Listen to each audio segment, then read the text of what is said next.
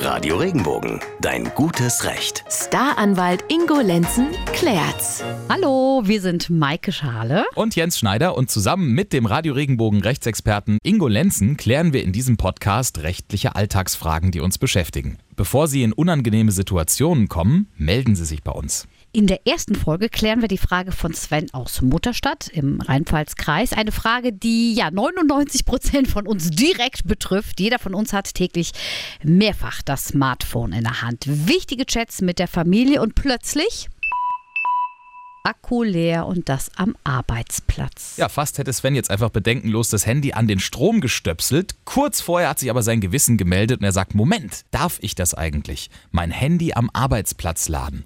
Lieber Sven, das ist die Antwort von unserem Rechtsexperten Ingo Lenzen.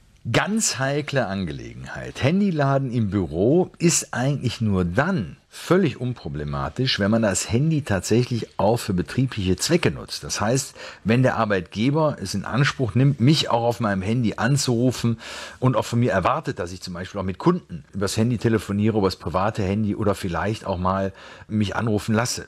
Wenn allerdings mein Handy rein privat genutzt wird, dann sollte ich es tunlichst unterlassen, das Handy im Büro zu laden. Es sei natürlich, dass der Arbeitgeber gesagt hat, dass das in Ordnung ist. Aber ansonsten Vorsicht, denn der Strom wird ja vom Arbeitgeber bezahlt. Und wenn ich mir den so für mein Handy nehme, dann kann das eine Abmahnung nach sich ziehen. Also laden Sie Ihr Handy nur, wenn Sie es auch geschäftlich nutzen und es somit zum Arbeitsmaterial gehört oder es vom Arbeitgeber ausdrücklich gestattet wird. Ansonsten könnte man Sie nämlich dafür belangen.